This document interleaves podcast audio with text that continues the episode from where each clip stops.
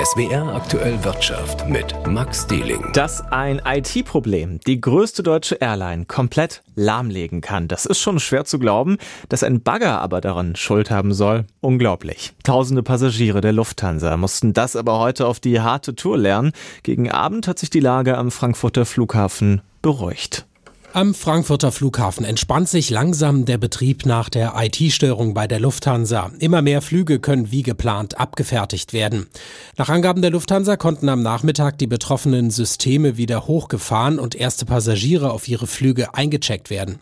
Am Vormittag und am Mittag war ein Großteil der innerdeutschen und europäischen Flüge gestrichen worden. Am Abend findet sich hingegen kaum noch das Wort annulliert auf der Anzeigetafel. Insgesamt mussten aber heute deutlich mehr als 200 Flüge gestrichen werden. Lufthansa rechnet damit, dass sich der Betrieb im Laufe des Abends weiter verbessert. Dennoch kann es weiter auch kurzfristig zu Ausfällen kommen. Ein bei Gleisarbeiten beschädigtes Glasfaserkabel in einem Frankfurter Stadtteil hatte die IT-Systeme der Lufthansa, die für die Abfertigung der Passagiere zuständig sind, massiv gestört. Roman Warschauer, Frankfurt am Main. Der Frankfurter Flughafen wurde heute zwischenzeitlich für alle Landungen gesperrt. Flüge mussten auf andere Flughäfen wie Köln oder Nürnberg umgeleitet werden. Tamara Land aus der SWR Wirtschaftsredaktion. Wie steht es denn jetzt um die Rechte der betroffenen Fluggäste? Was passiert denn bei Flugausfällen? Also in dem Fall muss die Fluggesellschaft eine Ersatzbeförderung anbieten, also entweder einen anderen Flug oder gegebenenfalls auch ein Ticket für die Bahn. Und der Kunde kann dann entscheiden, passt das, dann nimmt er das Angebot an oder wenn die Ersatzbeförderung zu spät ist, dann kann man das Angebot auch ablehnen und bekommt dann den Ticketpreis erstattet. Darüber hinaus hat man möglicherweise auch noch Anspruch auf eine Entschädigung nach der EU-Fluggastrechteverordnung. Das sind je nach Flugstrecke zwischen 250 und 600 Euro. Das gilt allerdings nicht bei höherer Gewalt. Und das ist jetzt die entscheidende Frage. Kann sich die Lufthansa auf höhere Gewalt berufen und sagen, für die IT-Probleme können wir nichts? Oder hätte sie die Panne eben doch verhindern können? Davon hängt eben ab, ob man eine Entschädigung verlangen kann. Dazu kann man sich Rechtsberatung holen oder im Zweifelsfall auch die Schlichtungsstelle für den öffentlichen Personenverkehr SÖP einschalten. Und welche Rechte greifen bei Verspätung? Auf jeden Fall hat man ab einer gewissen Wartezeit Anspruch auf sogenannte Betreuungsleistungen, das heißt kostenlose Getränke und Mahlzeiten. Und die Airline muss einem auch die Möglichkeit geben, zwei Anrufe zu tätigen oder E-Mails zu verschicken. Bei kurzen Strecken gilt der Anspruch ab zwei Stunden Wartezeit und bei Langstrecken dann erst ab vier Stunden.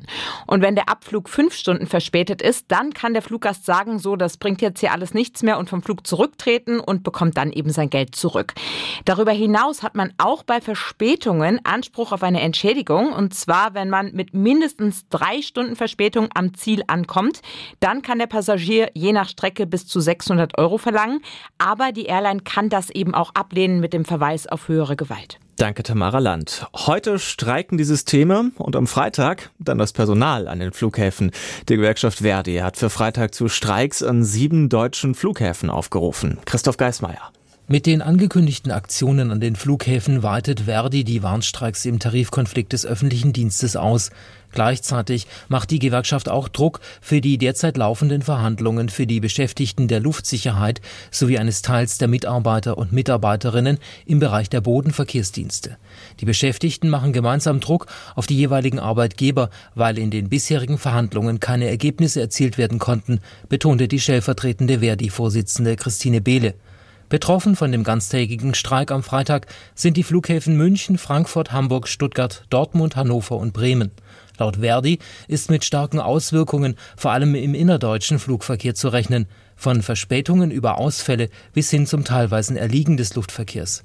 Dagegen sollen Hilfslieferungen zu den Erdbebenopfern in die Türkei und nach Syrien wie geplant ablaufen. Am Stuttgarter Flughafen erwartet Verdi am Freitag Verzögerungen bei der Passagier- und Warenabfertigung. Außerdem sei mit teils massiven Beeinträchtigungen des Flugverkehrs zu rechnen.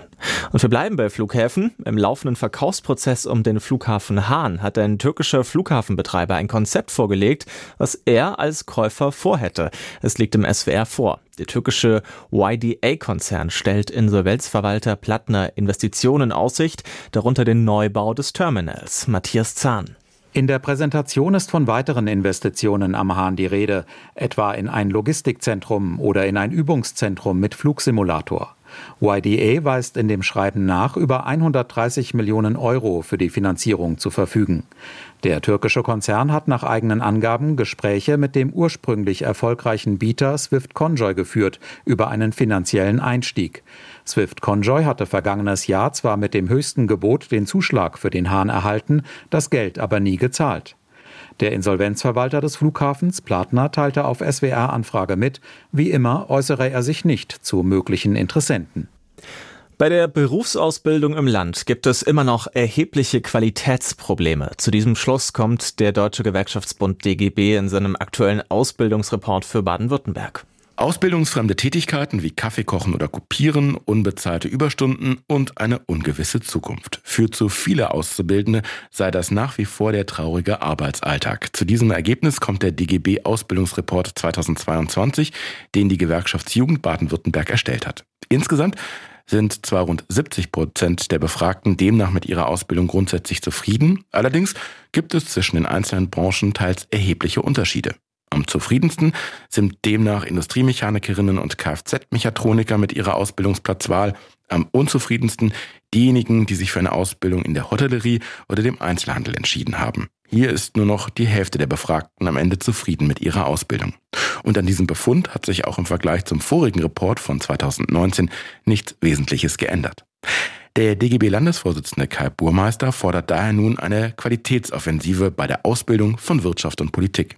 Es dürfe angesichts des Fachkräftemangels nicht sein, dass in Baden-Württemberg nach wie vor jeder siebte junge Mensch zwischen 25 und 34 ohne Berufsabschluss sei. Dies gehöre durch eine generelle Ausbildungsgarantie und eine bessere Ausbildungsqualität dringend verbessert, so Burmeister. Lutz Heiser, SWR Wirtschaftsredaktion. Dass der Autobauer Ford in Europa fast 4000 Stellen streichen will, das ist seit gestern bekannt. Gleichzeitig will Ford aber neue Arbeitsplätze entstehen lassen, und zwar in den USA. Zusammen mit einer Firma aus China will Ford ein neues Batteriewerk für Elektrofahrzeuge im Bundesstaat Michigan bauen, und das sorgt jetzt für Kritik. Anne Bartram berichtet. Es ist ein Mega-Deal. Für mehrere Milliarden Dollar will Ford im Bundesstaat Michigan eine Batteriefabrik für Elektroautos bauen.